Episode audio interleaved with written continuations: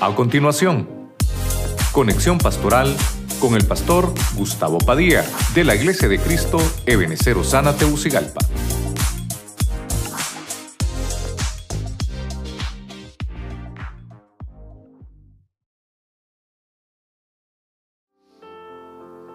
¿Por qué le puse las administraciones de los estanques?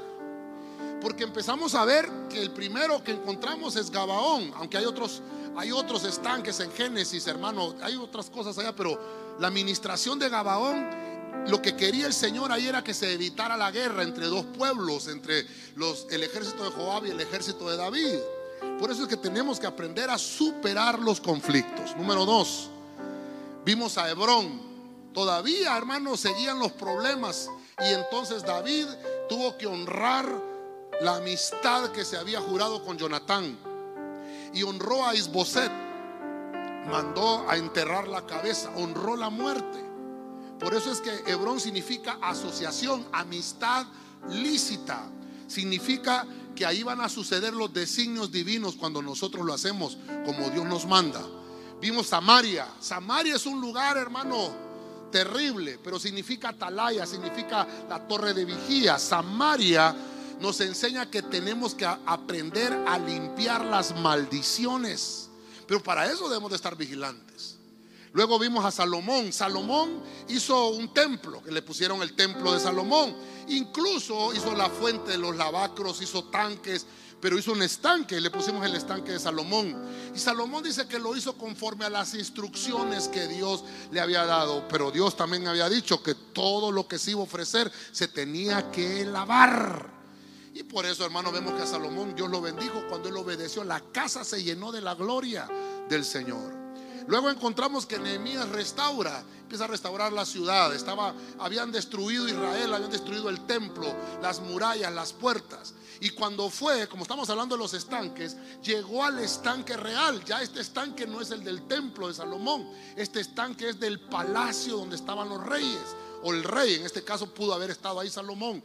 Y ese estanque real servía para que el rey se mantuviera limpio para que se mantuviera puro. Por eso es que nosotros somos delegados como reyes y sacerdotes. Tenemos que buscar siempre entonces la limpieza.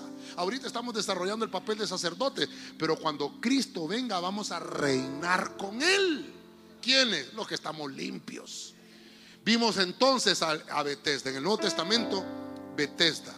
Había un ángel que descendía a ese estanque y movía las aguas. Los enfermos, los ciegos, los cojos y los paralíticos eran sanados. Pero había un hombre que tenía 38 años de estar paralítico y no podía subir y nadie lo subía. No tenía ni familia. Bethesda significa la casa de misericordia y ni la familia tuvo misericordia de él.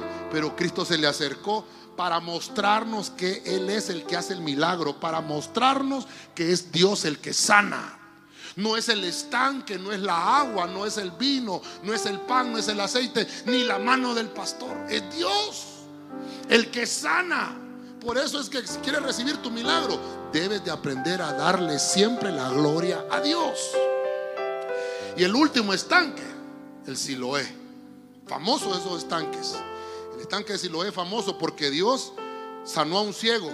No lo mandó al estanque de Bethesda lo mandó a Siloé, pero con instrucciones específicas, porque tenía que recuperar la visión. Pero tenemos que aprender que el que Dios nos sana, a Él le tenemos que entregar entonces nuestra vida para que nos gobierne. Cuando Él nos sana y cuando Él nos limpia, tenemos que seguir a Cristo. Amén. Y amén. Usted le da esas palmas fuertes al Rey de la Gloria.